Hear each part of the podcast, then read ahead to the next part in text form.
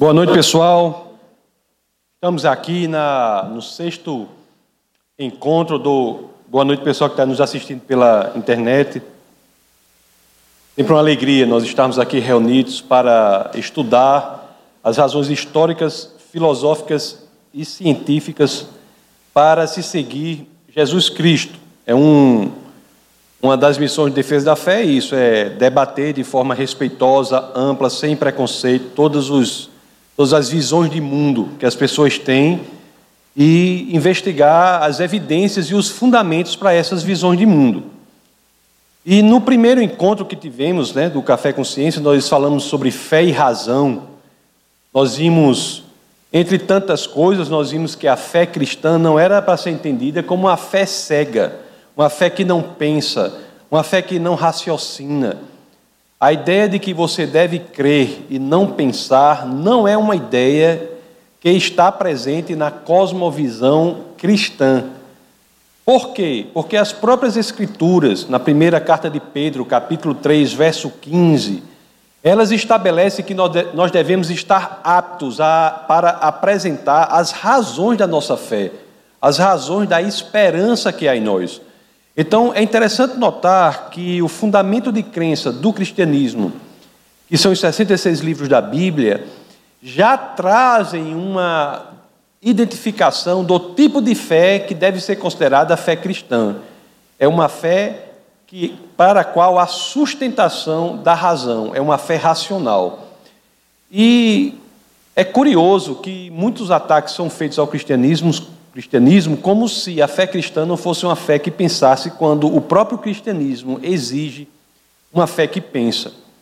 Não é por acaso que Jesus Cristo, que é o, a razão de ser do cristianismo, o próprio nome diz isso, já fala de si próprio como a verdade. Em João capítulo 14, verso 6, ele diz: Eu sou o caminho, a verdade e a vida. Quando você lê isso, na língua em que foi escrito originalmente, né, foi escrito em grego, o Novo Testamento foi escrito em grego, o Antigo foi escrito em hebraico, com algumas partes em aramaico, mas quando você lê o Novo Testamento, que é escrito em grego, quando ele diz em João 14,6, eu sou o caminho, a verdade e a vida, lá onde tem verdade, nós lemos o termo aletheia. Aletheia, que é exatamente um termo que é de conhecimento dos filósofos, a, a toda a filosofia grega se debruça durante séculos e séculos sobre o estudo do que é a létea. E lá, Jesus Cristo, é, ou Jesus de Nazaré, fala: Eu sou a verdade. O Evangelho tem. São biografias de Cristo, quatro biografias. Em Mateus, Marcos, Lucas e João, são quatro biografias. E, e o quarto dos biógrafos, João, no capítulo 14, verso 6, registra essa passagem que é absolutamente impressionante para o mundo grego, para o mundo helênico, quando ele diz que eu sou a Létea, eu sou aquilo sobre o que os filósofos têm se debruçado durante tantos e tantos séculos. Como se não bastasse isso, o outro termo que é muito caro à filosofia, além de Alétia, é o logos. Logos, em grego, é o fundamento, a razão de ser do mundo, o princípio criativo que faz o mundo. E é curioso que em um, um, o mesmo biógrafo de Jesus de Nazaré, o evangelista João, diz também que Jesus é o Logos. Isso está em João capítulo 1, verso 1, combinado com João capítulo 1, verso 14. Ele diz: Eu sou o Logos que encarnou e veio à terra. Então nós temos aí um dos biógrafos de Cristo que escreve uma biografia voltada para a mente grega, para a mente filosófica, voltada para os pensadores da antiguidade, e a filosofia grega, eu sempre gosto de dizer, é sem dúvida o ápice da inteligência humana. Nós não temos na história da humanidade nada que se compare ao que os gregos da antiguidade fizeram em termos de pensamento, tanto que toda a filosofia do mundo, da história da humanidade, após os gregos, é, não, não é mais do que notas de rodapé a filosofia grega. Todos os filósofos pós-helênicos, pós-gregos, Eles fazem a sua filosofia em diálogo com os filósofos gregos. Não é? O próprio Nietzsche é o tempo todo dialogando com Heráclito, com Parmênides e assim por diante. Então, a biografia de Jesus escrita com João fala isso. Então, que Jesus não só é aletheia, mas também é logos. Então, foi o que vimos de forma mais aprofundada e de forma mais ampla no nosso primeiro encontro, em que falamos sobre fé e razão. Vimos que Deus não quer assim o seu coração e está exigindo que você deixe o cérebro do lado de fora da porta. Aliás, quando Jesus, a razão de ser do cristianismo, é confrontado e é perguntado a ele qual é o grande mandamento, ele diz, né, amar a Deus com toda a sua alma, com todo o seu coração e com todo o seu entendimento. Então é por isso que estudar as razões para a fé cristã é um mandamento do próprio cristianismo. E devemos fazer isso porque nós não devemos crer em nada se não tivermos evidência para a veracidade daquele objeto da crença. O fato de você crer em algo não torna aquilo verdadeiro. Não é o fato de você crer no cristianismo que torna o cristianismo verdadeiro. O que o cristianismo propõe é que você investigue as alegações do cristianismo e se há evidências suficientes para que você possa concluir pela veracidade do cristianismo, então é o momento de você crer naquela visão de mundo. O critério de crença no cristianismo é o critério da verdade. Não é à toa que entre as religiões do mundo, o cristianismo é aquela a qual você pode atacar, sobre a qual você pode se debruçar de maneira veemente, de maneira radical. Você pode pegar uma Bíblia dessa, riscar aqui, rasgar uma folha, jogar a Bíblia no chão com raiva. Você pode fazer o que você quiser, porque o cristianismo está susceptível de ser investigado. E nós vimos depois, no segundo encontro, que era Deus e o universo. E o terceiro encontro, Deus e a vida. Nesses dois encontros, nós tratamos da relação entre ciência e fé cristã, mostrando como a cosmologia moderna, no estudo da origem do universo, aponta para o mesmo lugar em que as Escrituras já estavam há mais de três dezenas de séculos.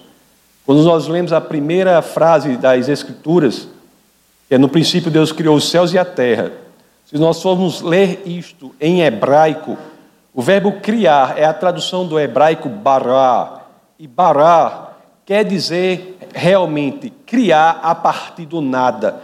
É o que em latim se chama creatio ex nihilo, criação a partir do nada. Então era uma tese desconsiderada pela humanidade. Muitos não gostavam dessa tese, ridicularizavam essa tese da criação a partir do nada. Não gostavam dessa tese. E é curioso, né? Durante séculos e séculos, eu estou falando de três dezenas de séculos, pelo menos 33 séculos, o homem atacou a tese da criação a partir do nada. E, curiosamente, algumas descobertas em ciência, em meados do século passado, fizeram com que a cosmologia moderna se rendesse à ideia de que o universo teve um início, e não só teve um início, mas também foi criado a partir do nada. As principais descobertas, e nós podemos falar sobre elas nas perguntas, se vocês assim quiserem, foram da segunda lei termodinâmica, a descoberta de que o universo estava em expansão. Com o telescópio Hubble, eles viam o universo se expandindo. Pelo... É uma questão técnica que ele usa um efeito chamado efeito Doppler, que a gente pode falar sobre ele. Nós temos a radiação de fundo, que deu, inclusive, o prêmio Nobel àqueles que descobriram, foi, foram os cientistas Penzias e Wilson, no laboratório Bell, em 1963, receberam o Nobel por isso. Eles detectaram radiação nas antenas do laboratório. Quando foi, foram ver, a radiação tinha o mesmo, mesmo comprimento de onda, mes, mesmas características do que a teoria previa para a radiação oriunda da origem do universo, do Big Bang. Então, nós temos isso, galáxias semente, a própria teoria da relatividade, existência de urânios radioativos, existem argumentos filosóficos interessantes, vários argumentos fizeram com que, em meados do século passado, muito recentemente, isso é coisa recente, falei da teoria da relatividade, que foi, como vocês sabem, inventada por Albert Einstein, que é alguém que morreu muito, muito recentemente. Einstein nasceu em 1879, morreu em 1955, por aí, na cidade de Princeton, nos Estados Unidos. E nasceu em Ulm, no sul da Alemanha, morre em 55 em Princeton, nos Estados Unidos, é recente, portanto. Então nós temos aí que a relatividade é recente e é ela mais uma das provas ou das teorias bem-sucedidas que temos para dizer que o universo teve uma origem. Então é exatamente isso que as escrituras estavam batendo nesta tecla, dizendo isso. O universo não existe desde sempre, não. Ele veio a existir. Ele foi criado. É exatamente isso. E por 33 séculos, os livros de Moisés, o Pentateuco, que o, o judeu chama Torá, os cinco primeiros livros da Bíblia, estavam dizendo durante todos esses séculos, e a ciência tem hoje, por força da própria ciência, não por vontade do cientista. O próprio Einstein, quando cria a relatividade, ele olha para a relatividade e a relatividade dá um modelo de universo com origem. Aí ele não diz, eu não quero isso, eu não posso lidar com isso. Por quê? Porque o modelo de universo com origem dá ao cientista a pergunta se o universo foi criado, é uma criação, veio a existir, quem é o Criador? Ele tem, tem que lidar com a ideia de Criador do universo. Então Einstein tenta burlar isso, coloca na teoria uma constante para fazer com que a teoria passe a falar de um universo sem início, que existiu desde sempre, como todos, todas as civilizações pensavam, os gregos pensavam assim. A teogonia grega, mais bem divulgada, é a, é a de que Demiurgo era alguém que tinha moldado o universo, mas tinha moldado o universo a partir de uma matéria que existia desde sempre. Então, Einstein, é, Einstein quando ele coloca essa constante para dizer que o universo teve uma origem, que o universo não, não teve origem, ao contrário do que a teoria estava dizendo, aí quando ele coloca a constante, a matemática da teoria não bate, dá um problema simples com a divisão por zero, ele é forçado pela própria matemática a tirar essa constante e a teoria permanece, permanece dizendo que o universo teve sim uma origem. A constante, Einstein vem depois chamá-la de constante cosmológica e diz que foi o maior erro da vida dele foi ter colocado essa constante, porque teve que tirar por força da própria é, matemática. Então, o que eu quero dizer em resumo, que nós falamos lá, foi que as teorias mais bem-sucedidas hoje de cosmologia representam a rendição da ciência ao que as escrituras já diziam, que o universo teve sim uma origem. Agora, o curioso é que a cosmologia diz e juntamente com o universo, o espaço, a matéria e o tempo foram criados. Isso é o que a cosmologia diz. o espaço, a matéria e o tempo foram criados juntamente com o universo, é porque o Criador não pode ser aquilo que foi criado, que veio a existir naquele momento. Então, o Criador do espaço, da matéria e do tempo tem que ser um Criador não espacial, imaterial e atemporal. Não espacial, portanto, infinito, imaterial, portanto, espiritual não temporal, portanto capaz de ver o seu futuro que você livremente decide. Ele está fora da dimensão temporal. Ele é capaz de ver o seu futuro independentemente da, do fato. Você pode ter livre arbítrio e Deus ter a cognoscibilidade, a ciência, o conhecimento do seu futuro. Não há contradição intelectual em razão de Deus saber o futuro de quem age livremente. Isso não é uma contradição porque Deus não é eterno. Deus não é eterno. Deus é, está acima da eternidade. Deus é atemporal. Essa, se você não quer chamar Deus, a ciência fala, essa causa não espacial e material atemporal, ela não é eterna. Ela é atemporal, ela está fora do tempo. Qual a diferença da eternidade para a temporalidade? A, a eternidade é uma subcategoria da atemporalidade. O que é que a atemporalidade tem que a eternidade não tem. É o seguinte, a temporalidade ela está livre da lógica passado, presente e futuro. A eternidade não. Nós, por exemplo, cremos que viveremos para sempre, mas jamais subverteremos a ordem passado, presente e futuro. Para aquele que está fora do tempo, essa ordem pode ser subvertida sem nenhum problema. Quando falamos de. Então, nós vimos que essa causa é não espacial e material atemporal. E também o interessante que a ciência diz outra coisa, diz que como foi criado a partir do nada, essa causa também é extremamente poderosa, porque criou tudo a partir do nada. E uma coisa muito curiosa também que nós ah, podemos concluir é o seguinte, que a ciência diz que as próprias leis da natureza não existiam antes da criação do universo, as leis da natureza são posteriores à criação do universo. Portanto, o ato de criação do universo não pode ser considerado um ato natural, pelo simples fato de que não existiam leis da natureza. Se não é um ato natural, muito provavelmente é razoável pensar assim: foi um ato de decisão, e quem toma decisões são seres pessoais. Então parece que essa causa é razoável defender, que ela é pessoal, extremamente poderosa, não espacial, imaterial e atemporal.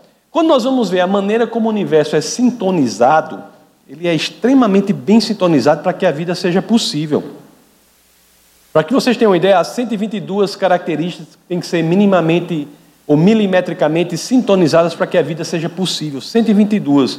A, a probabilidade disso, ser, disso acontecer por acaso é, é zero, é, muito, é muitas vezes impossível. É de uma chance em 10 elevado a 138 a probabilidade de, você ter 122 características mínimas que tem que ser, teriam de ser sintonizadas para que a vida existisse na Terra, como, por exemplo, gravitação, é, quantidade de oxigênio no ar, transparência atmosférica, etc, etc. São 122 para que elas aconteçam de forma, qualquer uma delas tiver uma variação, a vida não é possível. Então, pra, a, a, a, probabilidade de, por acaso, essas 122 estarem milimetricamente sintonizadas para que a vida seja possível, é uma probabilidade que é, é zero. Há, há um princípio na matemática chamado princípio de Borel, que diz que uma chance em 10 elevado a 50 é probabilidade zero, portanto, impossibilidade. Então, uma chance em 10 elevado a 51 seria 10 vezes impossível, 52, 100 vezes impossível, 53, mil vezes impossível, 54, 10 mil vezes impossível e assim por diante. O que dizer de uma chance em 10 elevado a 138? Então, nós vimos que não só o universo tem de ser milimetricamente sintonizado para que a vida exista, mas a própria vida em si é algo extremamente bem articulado. Nós vimos que não há vida simples. Nós temos, em média, seres humanos 100 trilhões de células, mas se se pegarmos uma dessas células, uma dessas 100 trilhões de células, e analisarmos uma das características dessa, desta célula específica, das nossas 100 trilhões de células, nós chegaremos ao DNA da célula humana, por exemplo. O DNA nada mais é do que um alfabeto de quatro letras. Você for olhar o DNA de uma das 100 trilhões de células humanas, você vai ver que há informação equivalente neste DNA de uma das 100 trilhões de células humanas equivalente a 5 milhões de páginas de informação. Isso dá 25 mil livros de 200 páginas, uma biblioteca enorme, não é? Em uma só dessas 100 trilhões. No DNA, eu não estou falando de outras, de outras características que são mais impressionantes ainda, como RNA, várias características que você tem, ou, ou, ou se você for olhar na química biológica, a coisa complica mais ainda. Se você for pensar como é que aminoácidos se reúnem em formas específicas para fazer aquelas proteínas que vão, que, cuja forma identifica a função delas. Isso aí é, a, a complicação aumenta muito. Estou falando só da informação do DNA.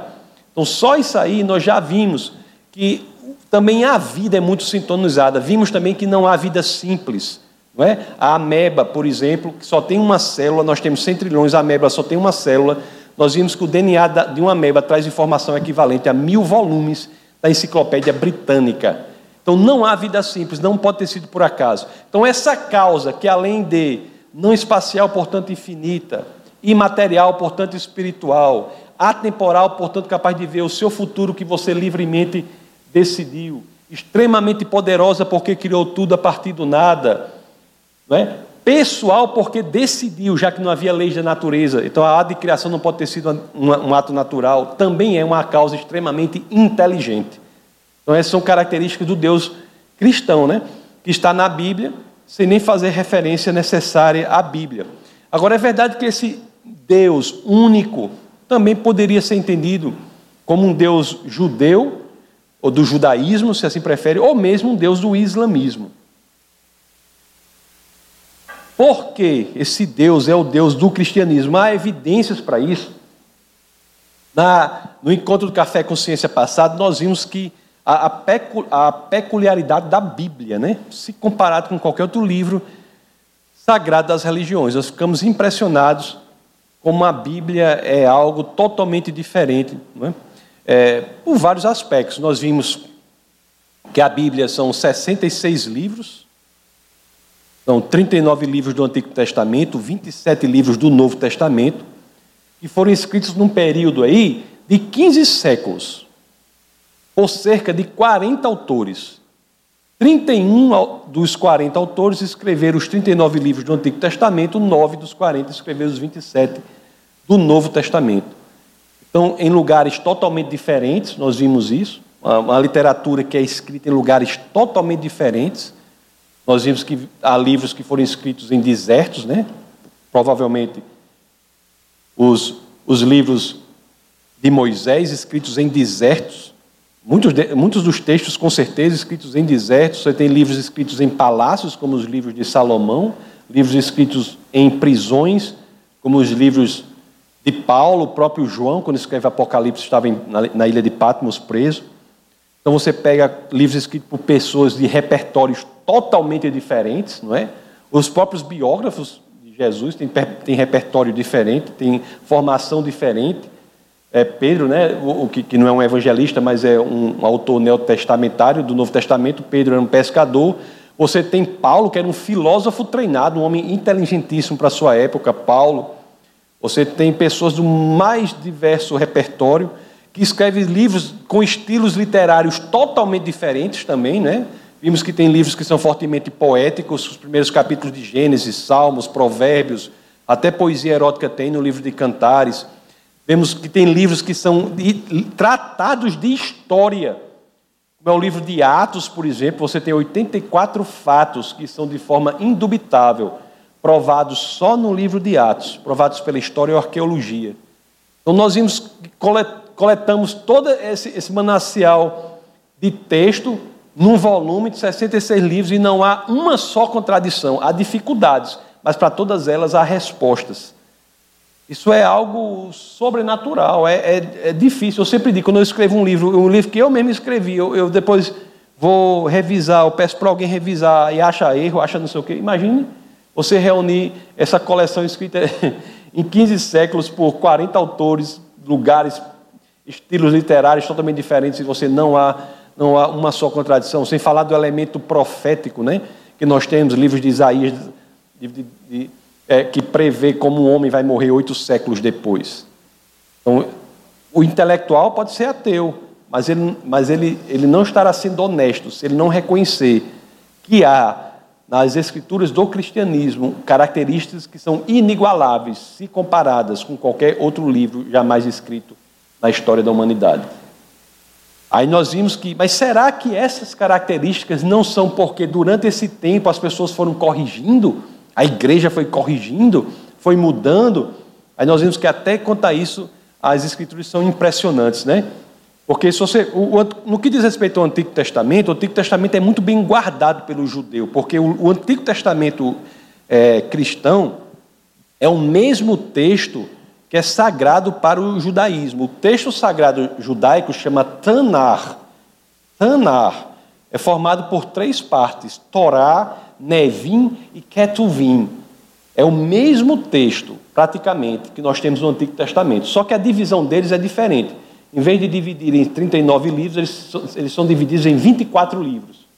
Porque algumas divisões que nós fazemos, eles não fazem. Sabe? Samuel 1, 2, Crônicas 1, 2, eles, uma coisa só. Então, é como, é, eu sempre dou a melhor explicação que eu tenho, é a pizza. É como uma pizza. Ou seja, eu quero, eu quero uma pizza de seis fatias, o cara corta em seis. Agora, a mesma pizza você pode cortar em 12, em, 4, não pode?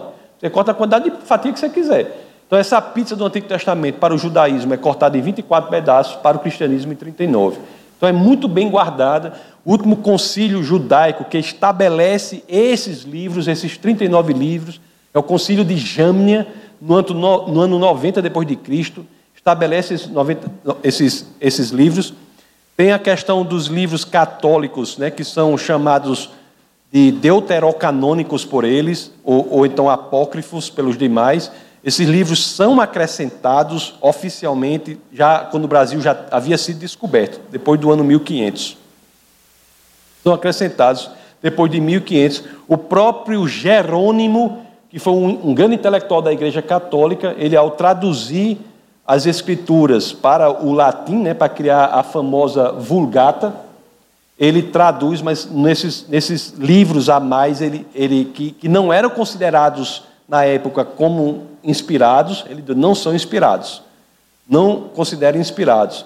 Ah, o Lutero, quando traduz a Bíblia para a língua popular, que é o alemão, primeira tradução para a língua popular Lutero faz, ele também coloca nesses livros que não são inspirados. Esses livros eram colocados entre o Antigo e o, e o Novo Testamento. São dez textos Dez textos que formam sete livros a mais no Antigo Testamento e alguns enxertos ao livro de Daniel e Esther. Quem quiser saber mais sobre como a Bíblia é formada, lá no nosso canal no YouTube, que é Defesa da Fé TV, o canal do Defesa da Fé, é youtube.com/barra Defesa da Fé TV. Tem um vídeo lá que eu dei uma aula aqui, mais de hora de aula aqui, sobre a formação da Bíblia, do Antigo e do Novo Testamento. Então está tudo lá para vocês verem, para quem tiver o interesse. Então nós vimos que do Antigo Testamento. E o Novo Testamento? Será que não alteraram o Novo Testamento? Aí é que é impressionante quando nós vimos aqui que há hoje na posse do ser humano 5.686 cópias das 20 mil linhas do Novo Testamento. Por que, que é importante ter tantas cópias assim? Porque se alguém tivesse feito alguma alteração em uma das cópias, você facilmente identificaria, né? Se você tem uma, não existem originais, tem cópias. Se você alterasse uma dessas cópias, haveria 5.685 apontando a alteração que foi feita. Então, quanto maior o número de cópias de um texto da antiguidade, mais certo você estará de que o que você lê hoje é o que foi escrito lá atrás. Eu estou falando de cópias escritas para o grego, são cópias literais. O cara leu em grego e copiou em grego. Então, há 5.686 cópias.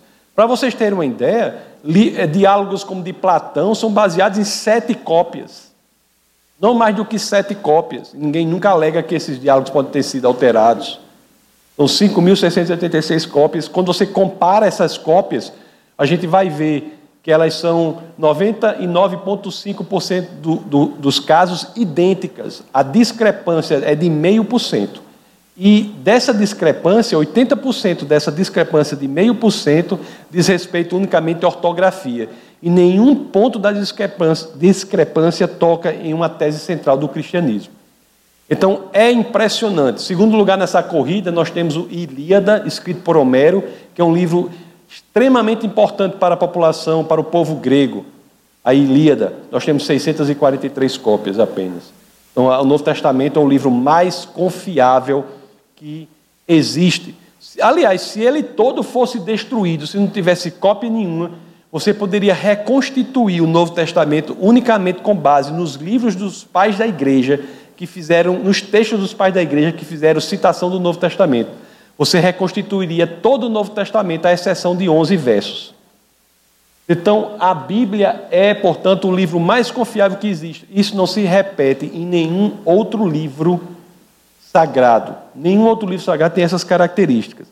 Mas faltou, faltou a gente responder assim: quem foi Jesus? Porque a Bíblia é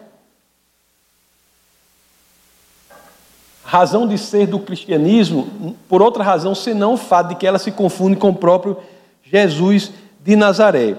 Então, a análise que fizemos no domingo passado foi assim: temos cópias fiéis dos documentos do Novo Testamento? Nós vimos que sim. Os originais do Novo Testamento falam a verdade? Nós vimos que sim, pelo fato de termos toda aquela situação, e hoje nós vamos analisar quem foi Jesus Cristo. Quem foi Jesus Cristo? É, Para analisar isso aí, nós vamos saber o seguinte: são três pontos que eu vou tratar com vocês hoje. Três pontos só. O primeiro é dar o impacto da ressurreição, depois o fato de que o Antigo Testamento aponta para Cristo e a terceira são as fontes extra-bíblicas que falam de Jesus de Nazaré. Vamos falar do impacto da ressurreição.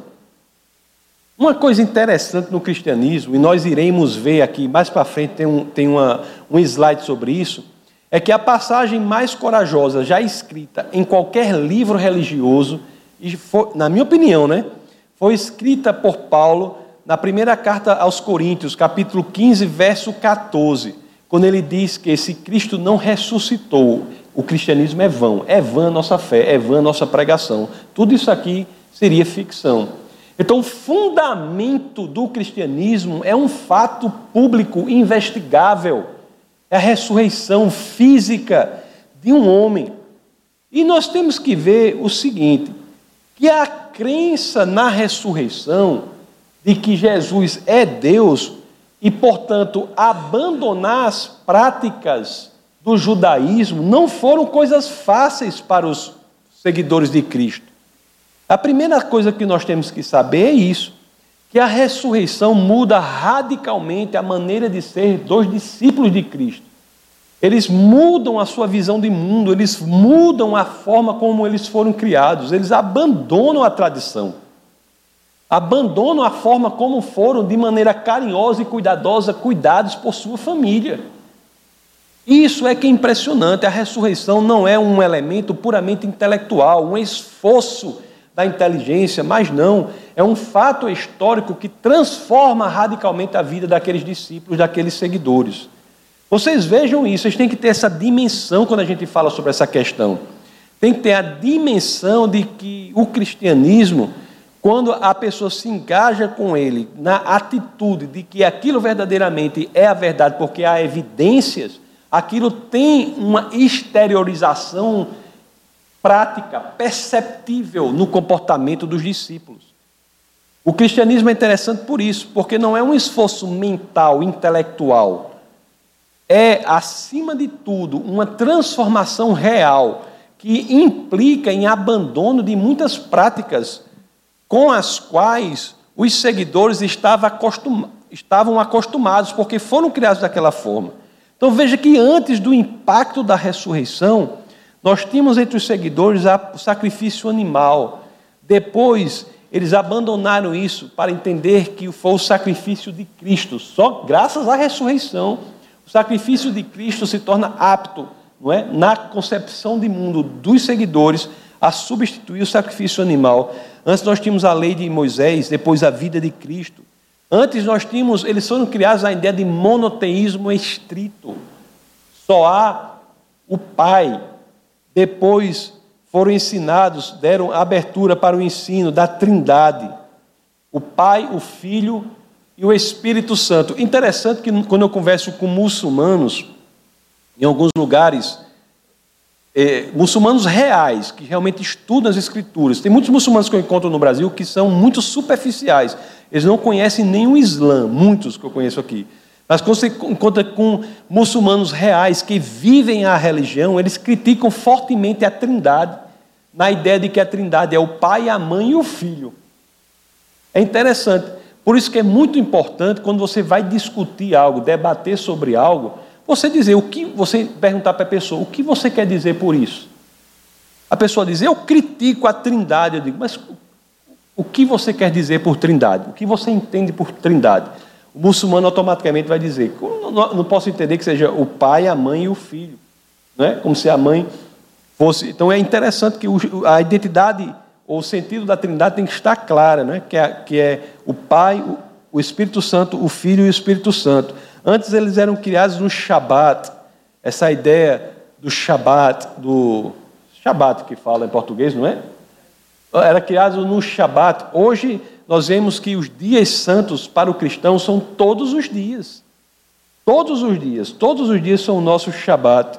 Antes nós tínhamos o Messias a perspectiva, a esperança de um Messias conquistador, um, como um rei Davi, um homem habilidoso, como eram os grandes libertadores dos povos, homens que eram capazes de mobilizar pessoas para a luta, para a guerra. No, no islamismo, o Maomé, por exemplo, que é Muhammad, é um general treinado. E o judaísmo, você tem uma série de pessoas que são generais treinados, generais entre aspas, treinados. Mas o Messias conquistador, inclusive muitos dizem que a, que a situação de Judas, Judas Iscariotes, em tentar colocar Cristo numa situação de se revelar como Messias conquistador, decorre do fato de ele ser um zelote, era alguém cujas tradições eram de guerra, eram tradições beligerantes, tradições guerreiras. Então, essa expectativa de um Messias conquistador depois nós temos em Cristo a perspectiva de um Messias redentor. Antes a aliança era feita por circuncisão, depois a aliança real é feita pelo coração transformado, coração sincero, coração voltado para o Senhor. Eu sempre falo aqui, né, quando tenho oportunidade, que a ideia de transformação do coração era algo que não estava clara para o povo judeu, mas era uma lógica que já era antevista mesmo no judaísmo.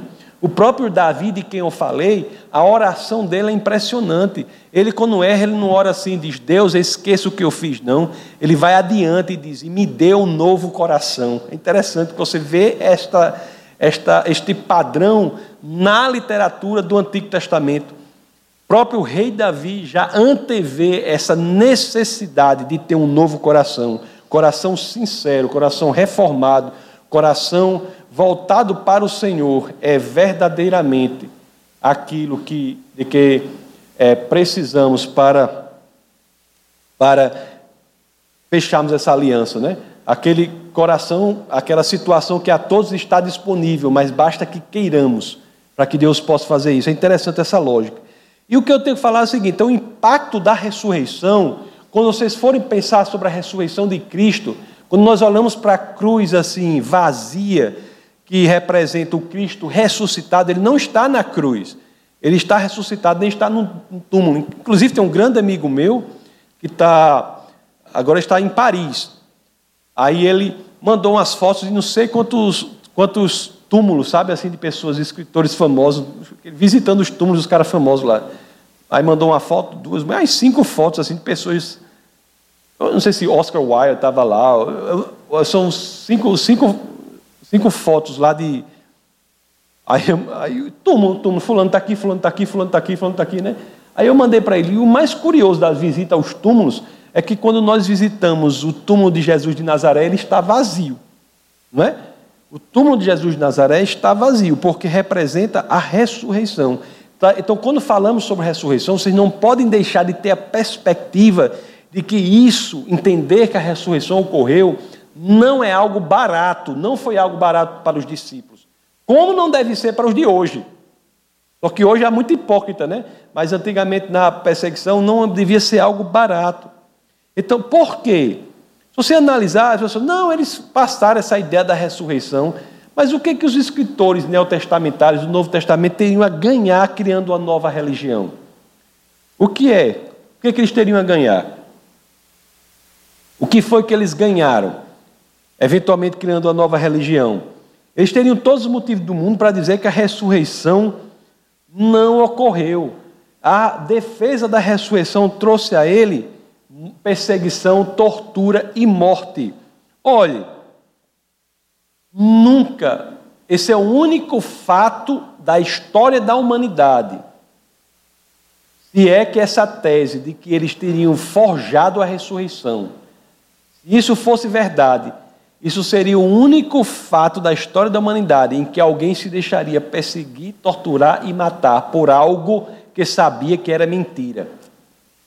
Muitas pessoas que têm vieses ideológicos fortes se deixam perseguir, torturar e matar por uma mentira, mas que essas pessoas acreditam que é verdade.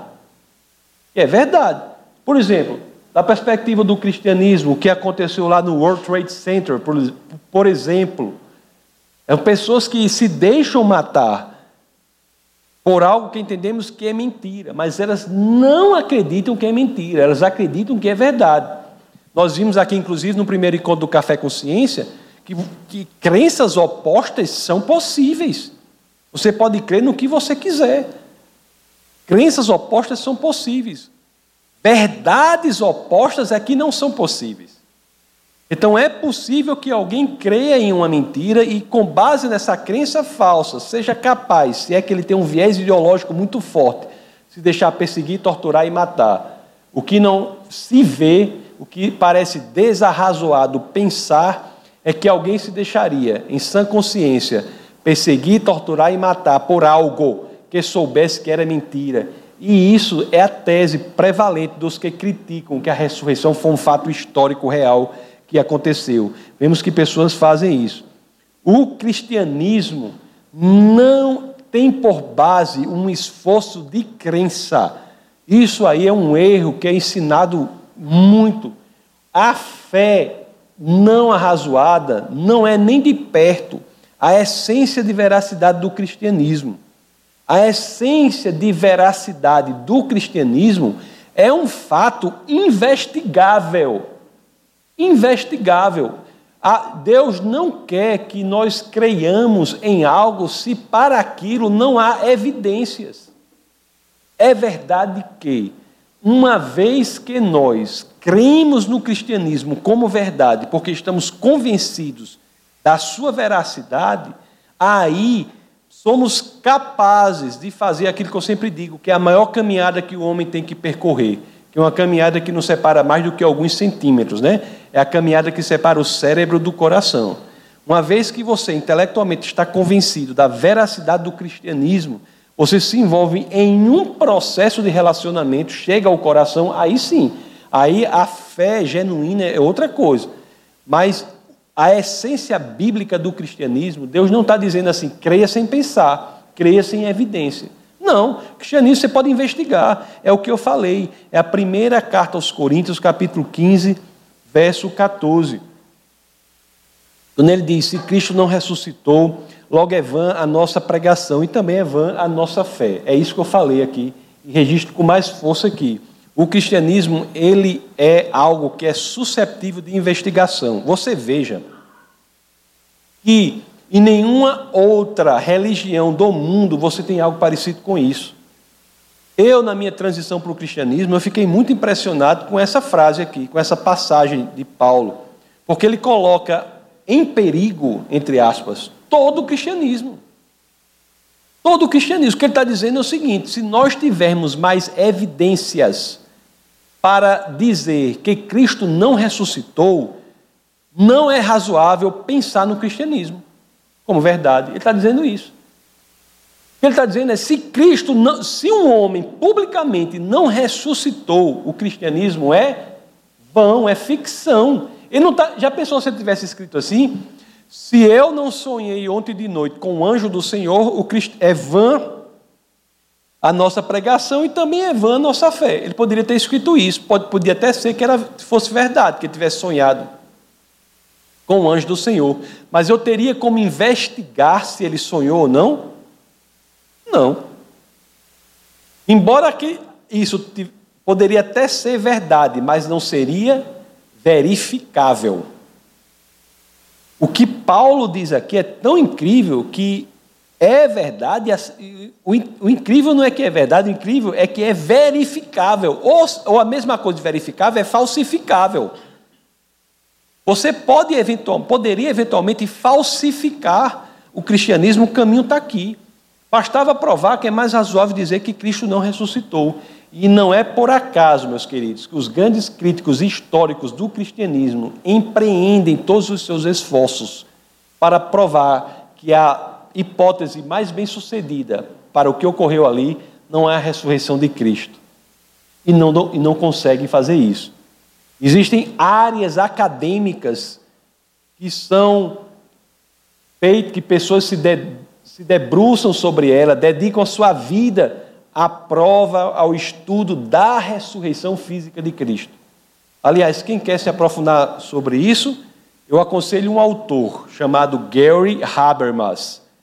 Gary Habermas é um grande autor que fala sobre a ressurreição de Cristo. Não confundir com o filósofo Jürgen Habermas.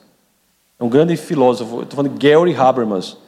Então, quais são os fatos aqui que nós temos? Os fatos que nós temos é que ele foi crucificado, que ele morreu, foi colocado na tumba, depois a tumba vazio, vazia, estava vazia, amigos viram Jesus e inimigos viram Jesus depois daí. Então nós temos várias, várias e várias teorias alternativas para o que ocorreu naquilo ali, que pessoas tentam a todo custo dizer que, que o que houve não foi ressurreição.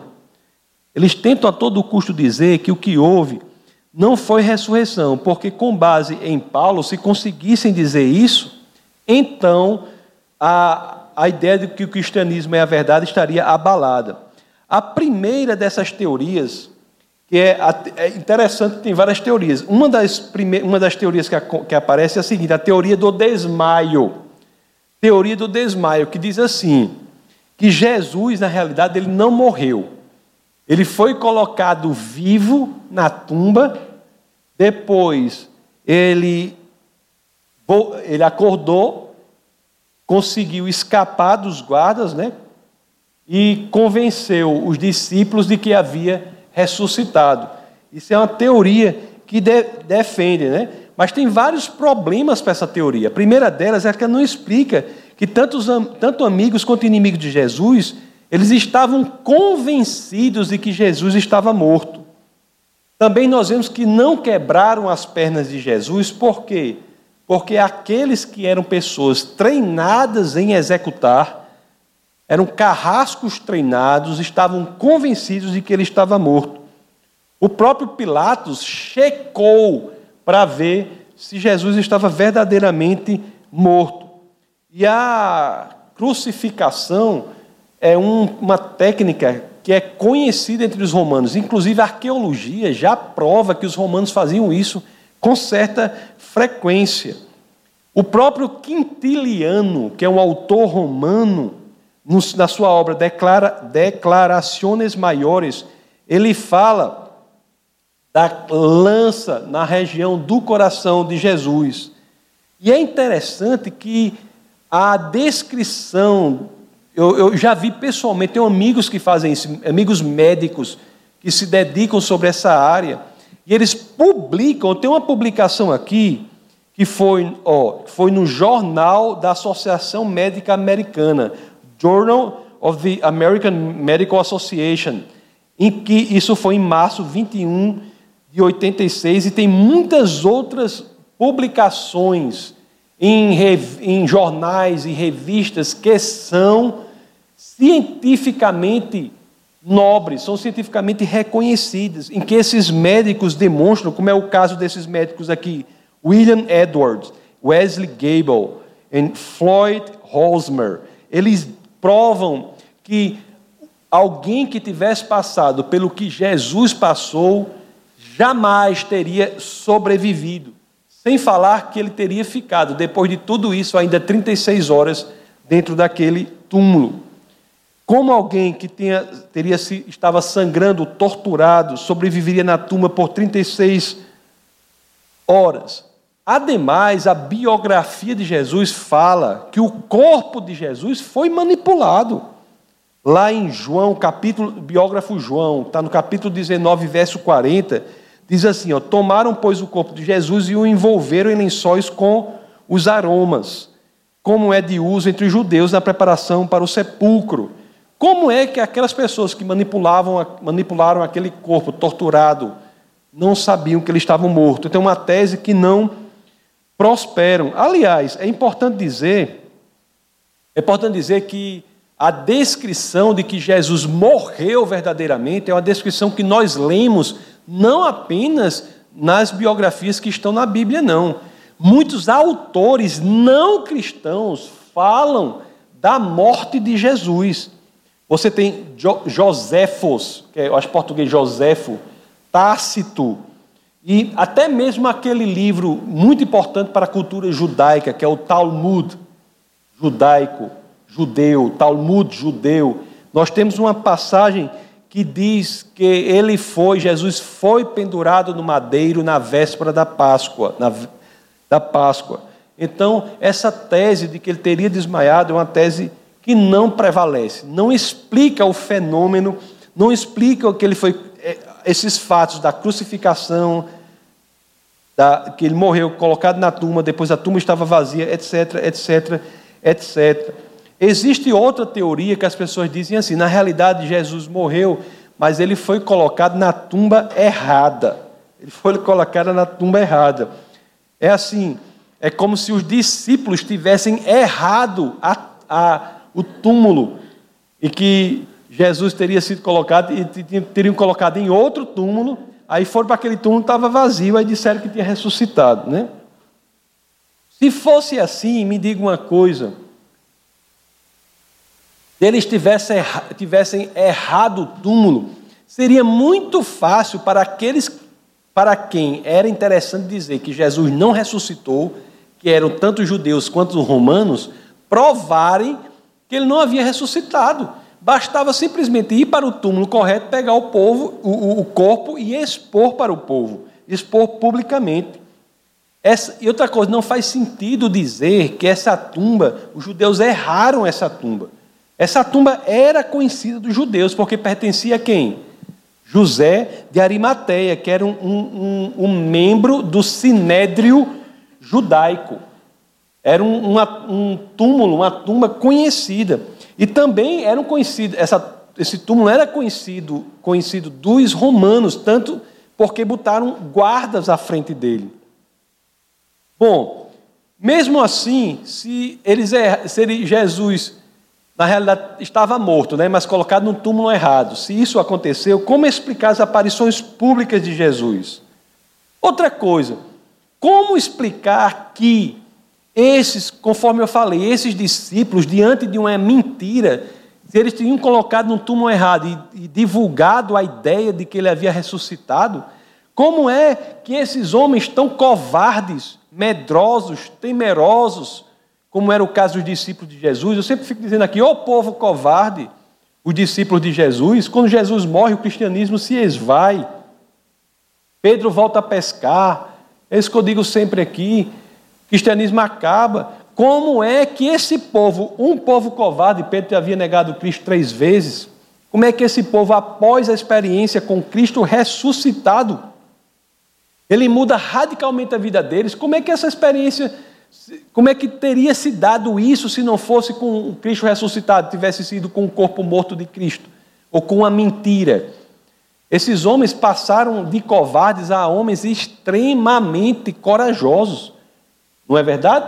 O próprio Pedro, eu sempre digo, quando ele foi morrer, ele disse assim: não me crucifique assim, não, me crucifique cabeça para baixo. Todos os discípulos, não é? foram perseguidos, torturados e mortos por defenderem a ressurreição. E após, a, após foi, isso só aconteceu, essa coragem, essa determinação, a ideia que Paulo diz que viver é Cristo, morrer é lucro, e só ocorre diante da experiência com Cristo ressuscitado, e também com, graças ao que ocorre em Atos 2, que é o dia de Pentecostes. Todos se viram pessoas, viram pessoas altamente corajosas. O próprio irmão cético de Jesus, que era Tiago. O irmão cético de Jesus, que era Tiago, após o encontro com seu irmão ressuscitado, Jesus de Nazaré, esse homem que era cético se torna tão radical e corajoso, tão forte da certeza de que o cristianismo era a expressão máxima da verdade, que chega a ser o líder da igreja em Jerusalém, logo em Jerusalém, onde está o foco de tudo. O irmão cético de, de, Jesus se torna o líder da igreja em Jerusalém. Isso teria acontecido se ele soubesse que Jesus, na realidade, estava morto. Teria acontecido. Se torna um homem tão corajoso, inclusive Tiago morre nas mãos do sumo sacerdote. Aí outra teoria que diz, então essa teoria de que errar o túmulo parece não prevalecer. Outra teoria que diz é o seguinte: teoria do corpo roubado. Dizem assim que os autores seus discípulos roubaram o corpo de Jesus, subtraíram o corpo de Jesus. Essa, inclusive, é a tese que os judeus defenderam na época, e está inclusive na Bíblia isso. A tese de que os judeus defenderam na época é que o corpo havia sido subtraído. E aí, aí eu volto a perguntar: o que faria com que aquele grupo de discípulos se reunissem? Eu fico imaginando a reunião, se isso tivesse acontecido. Eu fico imaginando a reunião desse povo. Ei, vamos ter uma reunião do partido político aqui. Reúne os políticos aqui, reúne os, os membros aqui. Ou do partido, partido do Jesus ressuscitado, né? Para defender essa ideia. Vamos, Pessoal, Jesus morreu. Imagina os discípulos falando: Jesus morreu, mas eu tenho uma ideia aqui. Vamos passar a ideia de que ele ressuscitou. Aí todo mundo, vamos, vamos, vamos. Aí, e a gente vai ganhar o que com isso? Aí eu, vamos ganhar perseguição, tortura e morte. Vamos, vamos, vamos. Vamos, todo mundo. Aí todo mundo, bora, bora, bora. Começa, vamos, vamos começar o treinamento, começa a chicotada. Não é verdade? O que é que eles ganhariam defendendo essa mentira? O que, ganhariam? Todos foram perseguidos, torturados e mortos, à exceção de João, que estava preso na ilha de Patmos. Teve a pena capital, pena de morte dele, convertida em pena de prisão perpétua. Outra coisa, né? Como é que eles. Outra coisa, não é fácil entender como é que esses homens covardes desse jeito teriam roubado esse corpo de Jesus e conseguido fugir pelos guardas sem terem sido notados. Porque a determinação é: se houvesse roubo do corpo, os guardas romanos seriam mortos. Oh, é, e, e como se não bastasse, até mesmo aqueles para quem se aproveitaria dizer que não houve a, que não houve a morte de Jesus, que, que é o, o, o caso dos romanos, você tem várias passagens que falam que ele morreu ali, como é o caso de Flegano. Aí nós temos a teoria, aí o pior, aí o pessoal vai piorando as coisas. Não, tem que achar uma saída para justificar melhor, para dizer que ele não ressuscitou. Porque se ele provasse que ele não ressuscitou, é realmente cristianismo com base, conforme eu falei, na primeira carta aos Coríntios, capítulo 15, verso 14, ficaria com pernas cambaleantes. Porque é ali que Paulo disse: Cristo não ressuscitou, o cristianismo é vão. Aí eles trazem a teoria da alucinação. Diz que todo mundo, Cristo morreu, Cristo morreu, mas todo mundo teve alucinação que ele tinha ressuscitado. Eu acho essa uma teoria desesperada, não é? Até porque a, o estudo diz que alucinações não se dão em grupos. A mesma alucinação pode dar em indivíduos, assim como os sonhos, alucinações afetam indivíduos, não grupos. E se não bastasse isso, Jesus não apareceu para uma só pessoa. Ele, se você, ou, ou, ou mesmo, nem foi para. Poderia, poderia você dizer assim, não, foi várias ocasiões para uma só pessoa. Não, ele apareceu para várias pessoas em várias ocasiões. Aliás, quando você lê as Escrituras, há 12 aparições de Jesus. 12 aparições que são registradas nas, nas, nas Escrituras neotestamentárias, né? em lugares diferentes, para pessoas diferentes, em um período de 40 dias, mais de um mês. Mais de 500 pessoas viram Jesus ressuscitado. É muito difícil você defender essa, essa hipótese da alucinação, né? E outra coisa, pessoas não viram Jesus ressuscitado assim, passando longe, assim não.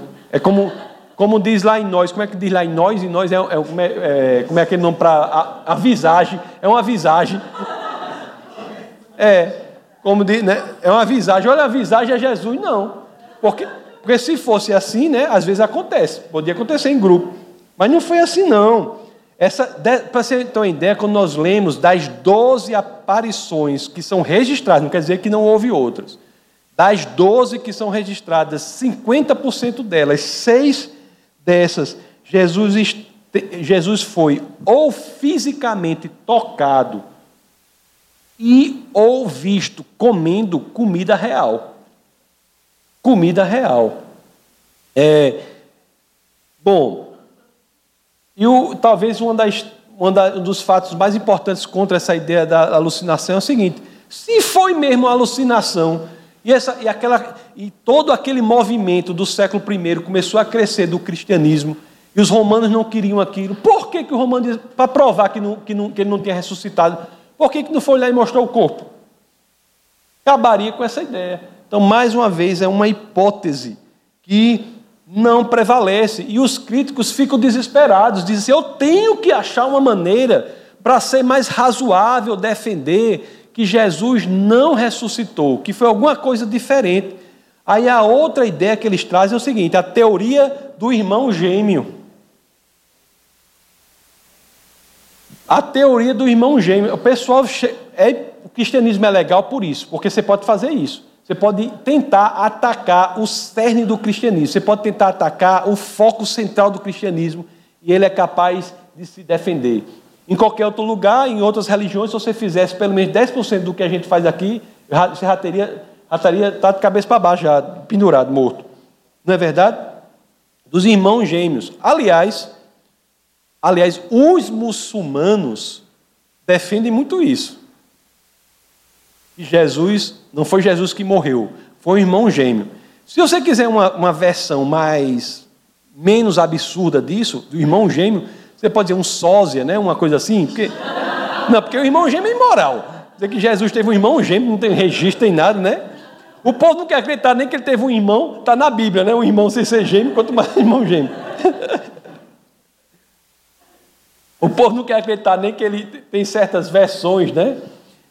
Imperiais, que não querem acreditar nem que Jesus teve irmão. Então, quanto mais o irmão gêmeo. Mas lá, é, isso tem essa ideia, porque para o muçulmano, ele, ele, ele crê que Jesus não morreu. Por isso que eles adotam essa tese. O muçulmano, ele crê que Jesus não morreu. Para o Corão, Jesus é, alta, é alto nível no Corão. Vocês sabiam disso? Você lê o Corão, Jesus é alto nível. Por exemplo, o Corão diz que tem vários profetas, não é? Desde né, de Abraão até Maomé, vários profetas, e Jesus é um deles, é um profeta. Agora é curioso, quando você lê o Corão, você vai ver os profetas do Corão, Jesus é o único que o Corão fala que não teve pecados. É interessante, o Corão diz que Jesus é o único profeta imaculado. O profeta sem pecados. Eles dizem que Jesus foi levado aos céus por Alá. Dizem que Jesus nem morreu. Foi levado aos céus por Alá. Isso está no Corão, está tá na Sura 4, 157 a 158. Diz que Alá levou Jesus aos céus. Agora, tem alguns problemas dessa de você entender que o Corão é uma fonte confiável em, em relação à vida de Jesus de Nazaré. Porque o Corão foi escrito 600 anos depois de Cristo. Seis séculos depois de Cristo. E a prova de que Jesus morreu é uma prova que não está unicamente na literatura cristã. Eu disse para vocês, os próprios judeus, que para quem é de interesse dizer que Jesus não ressuscitou, eles defendem a ideia de que Jesus morreu, mas o corpo foi subtraído. Então, você defender que Jesus não morreu é de uma de um problema, você traz para si um problema acadêmico seríssimo. Não conheço nenhum historiador muçulmano que defenda de relevo, que defenda que Jesus não morreu. Eles não defendem que ele ressuscitou, não. Mas não conheço nenhum que defenda que ele não morreu. Isso, mas isso está no Corão e vocês precisam saber que, que é isso daí. Eles defendem que foi alguém, né? Mas nós temos aqui o problema de que se ele não morreu, quem morreu foi o irmão gêmeo, estava todo mundo enganado, todo mundo que lidava com ele se enganou, Todo mundo, os romanos, o próprio Pilatos, os judeus, a família de Jesus, os amigos de Jesus, todo mundo se enganou com esse sósia, não é? E outra coisa, e outra coisa, se foi o irmão gêmeo dele que morreu, que botaram lá no lugar de Jesus, pode até, isso explica até a eventual aparição de Jesus depois, mas não explica a, o, o túmulo vazio. Não explica. Então, o problema, meus queridos, que nós temos com essas teorias, com essas hipóteses, hipóteses, olha, eu posso passar o dia todo falando sobre várias hipóteses dessa aí. Eu só selecionei assim, as que são mais, as outras são. Né? Matrix. Não, é Matrix. Tem uns que é Matrix, né? Existe uma coisa na filosofia chamada solipsismo. Ouviram falar? É a ideia de que nada existe, só eu existo.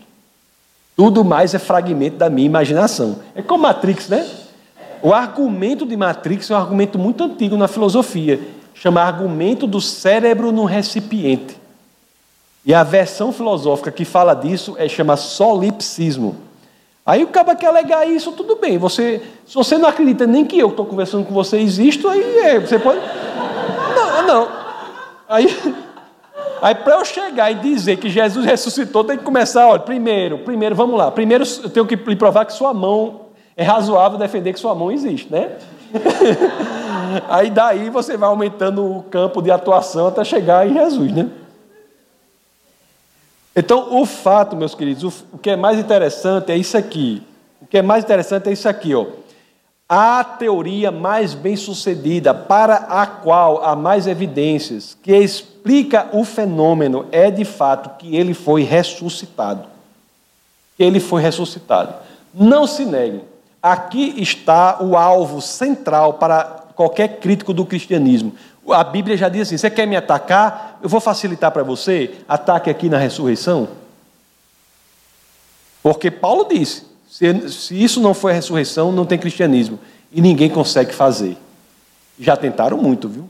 Ninguém consegue fazer. Então é a ressurreição, aquilo que explica o que fontes cristãs e extras cristãs trazem, como a crucificação, a morte de Cristo, a colocação no túmulo, depois o túmulo vazio e o fato das aparições de Jesus de Nazaré. Então, quem foi Jesus Cristo? Nós vimos o impacto da ressurreição. Outro ponto muito importante é que o Antigo Testamento aponta para Cristo.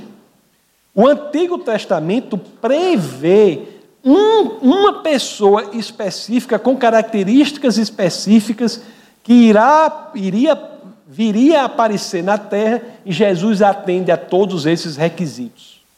A probabilidade disso acontecer por acaso é mínima, é impossível. E eu trago aqui apenas algumas coisas. O Antigo Testamento prevê que vem de semente humana, Gênesis 3,15, linhagem de Davi, vai nascer em Belém, Bethlehem, né? a casa do pão. É, Deus e homem visitará o templo, morrerá por volta do ano aí, 33, e a morte será sacrificial. Então, isso são apenas exemplos de previsões específicas da vinda do Messias, que são cumpridas, atendidas na pessoa de Jesus de Nazaré. Então, nós sabemos do impacto da ressurreição que o Antigo Testamento aponta para Cristo. Aliás, meus queridos, muitos judeus hoje são judeus messiânicos. São judeus que têm a tradição e, quando leem os documentos sobre Jesus de Nazaré, eles se convencem de que Cristo é o Messias, mas não querem abandonar suas tradições, se tornam judeus que creem que Cristo é o Messias, portanto, judeus messiânicos. Em nada, assim, pelo menos no que diz respeito ao aspecto da salvação, eu vejo diferença entre esses judeus e o cristão, a não ser que eles se colocam para si obrigações absolutamente desnecessárias para a salvação, que a salvação é de graça, não é? Eles, eles, ficam, eles sabem que não, eles, todo judeu sabe que não tem como cumprir os 613 mandamentos de Deuteronômio, dos quais 365 são negativos. Não faça isso, não faça isso, não faça isso. Engraçado, tem um mandamento negativo em Deuteronômio para cada dia do ano. Né? Cristo vem, diz que eu venho para que vivam e vivam em abundância. Né? A grande, o que nós defendemos sempre aqui em defesa da fé, nós cremos no processo de santificação. Santificação é muito importante, mas nós cremos na mudança de dentro para fora. Né? Quando você passa a agir mais e mais de acordo com Cristo, não por imposição externa, mas por convencimento interior.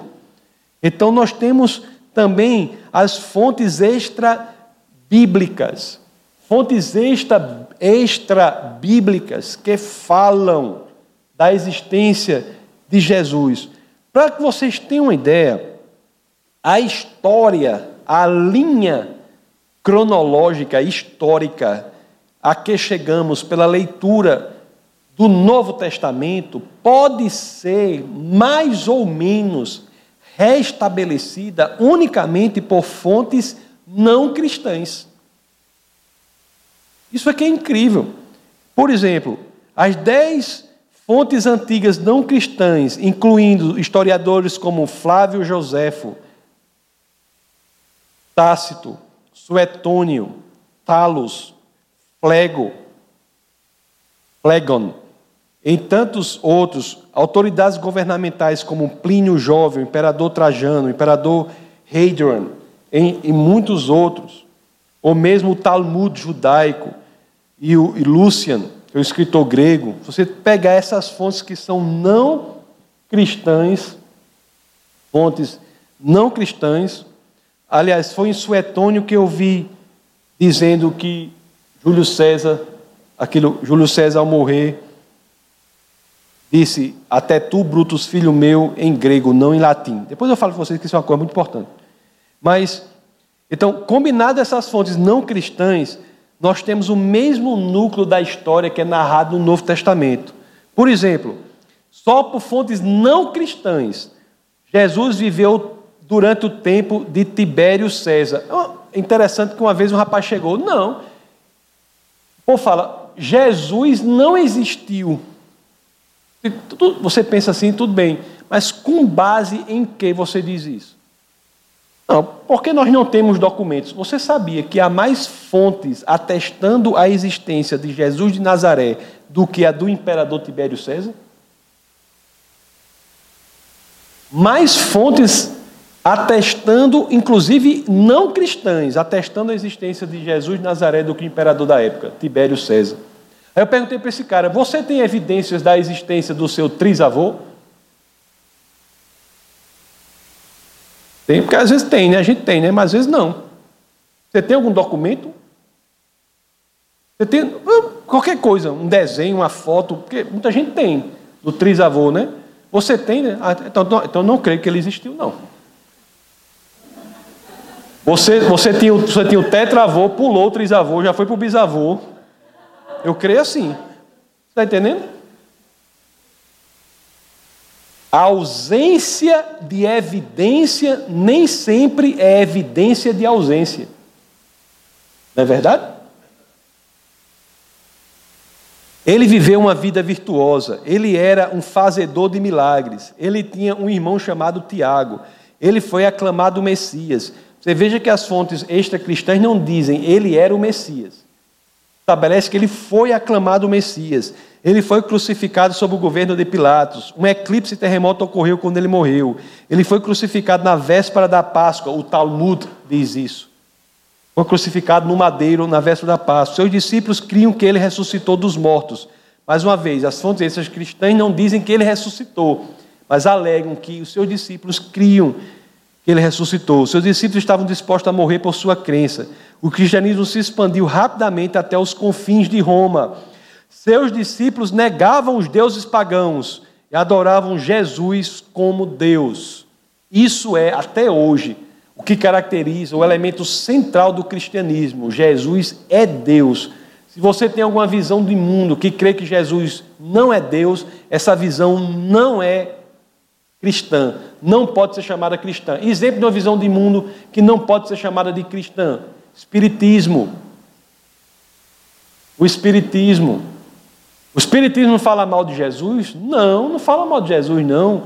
Diz que Jesus era um espírito evoluído, ao, a cuja evolução nós chegaremos, segundo o Espiritismo, durante um processo de reiteradas reencarnações. Mas isso é cristão? Não, porque nega a divindade de Cristo. Para o Espiritismo, Jesus não é a segunda pessoa da Trindade. O Espiritismo também nega outras coisas centrais do cristianismo, como, por exemplo, a suficiência do sacrifício de Cristo. Nega, diz que você, pelas suas próprias obras você alcança a salvação. Tanto que a máxima do Espiritismo é a máxima anticristã, quando ela, embora seja uma máxima belíssima, quando ela diz assim, ó, sem caridade não há salvação. Não existe mais não existe algo mais anticristão do que isso. Sem caridade não há salvação. A salvação não tem nada a ver com suas obras. Nada a ver com suas obras.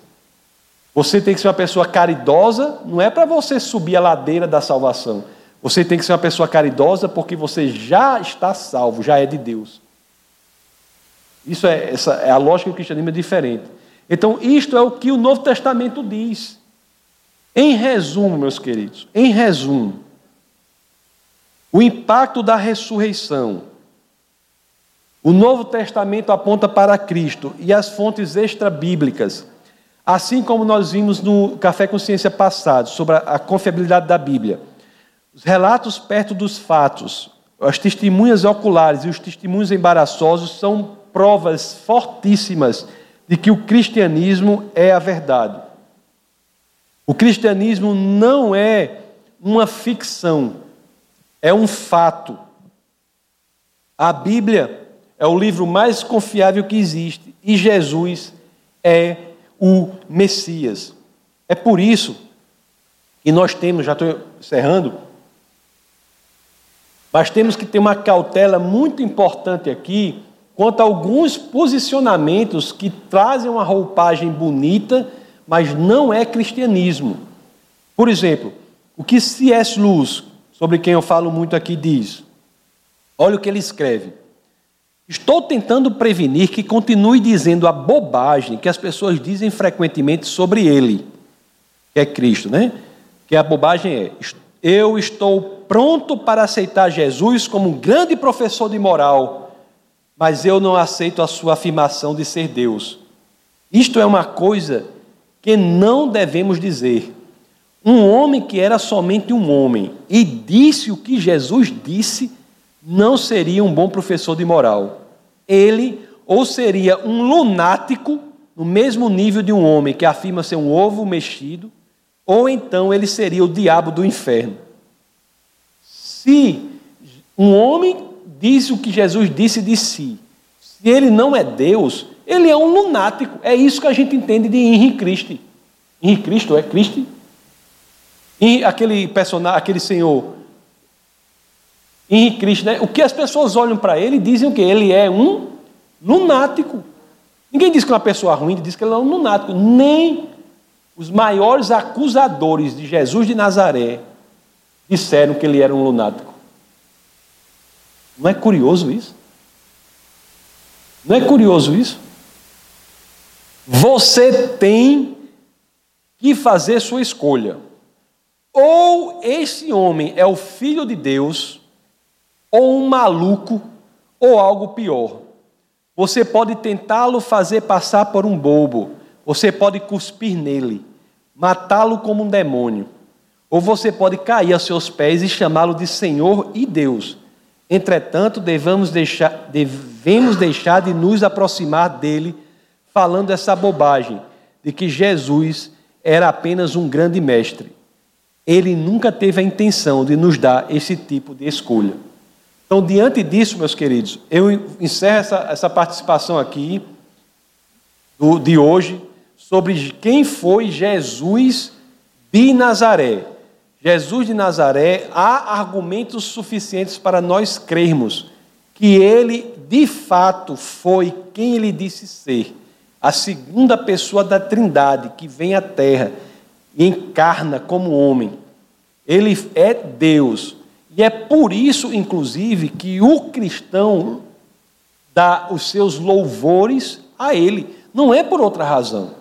O louvor a Jesus é por sua divindade. Ninguém é digno do louvor que só Deus é. E Jesus se qualifica nesses critérios de ser Deus, para que possamos, de forma tranquila, louvar a Ele. Então, muito obrigado. Vamos ter agora um pequeno momento do fabuloso Café 242, em que haverá algumas comidas aí para quem quiser. A professora Nathalie já se aproxima para falar do cardápio. Para falar do cardápio, pega aquele microfone ali, Nathalie, se estiver funcionando. Para falar do cardápio, logo depois do Café 242, nós teremos aqui a oportunidade das perguntas e respostas, tá bom? A professora Nathalie vai falar aqui sobre o café. Tem coisa boa hoje? Sempre, né? É. tem pastéis, aí tem brownie e tem torta de frango. Acho que é de frango, não sei se é de frango ou carne moída, mas é torta, muito boa. De frango, né? Tem brigadeiro, açaí, milk café, suco e acredito que refrigerante. Alto nível. Isso é alto nível, né? Café 1242. Então, Igor, por favor, gostaria de agradecer ao pessoal da internet que sempre nos acompanha aqui nas edições do, do Café Consciência e não deixe de acessar a página defesadafé.org na área lá do blog, que tem muitos assuntos de que tratamos aqui, estão expostos lá em forma de, de artigos. Também no YouTube, no, no youtube.com.br Defesa da Fé TV, você pode entrar e assistir aos vídeos lá sobre os assuntos de defesa da fé. Muito obrigado e até daqui a pouco. Essa foi uma produção do Ministério Internacional Defesa da Fé, um ministério comprometido em amar as pessoas, abraçar a verdade e glorificar a Deus. Para saber mais sobre o que fazemos, acesse defesadafé.org.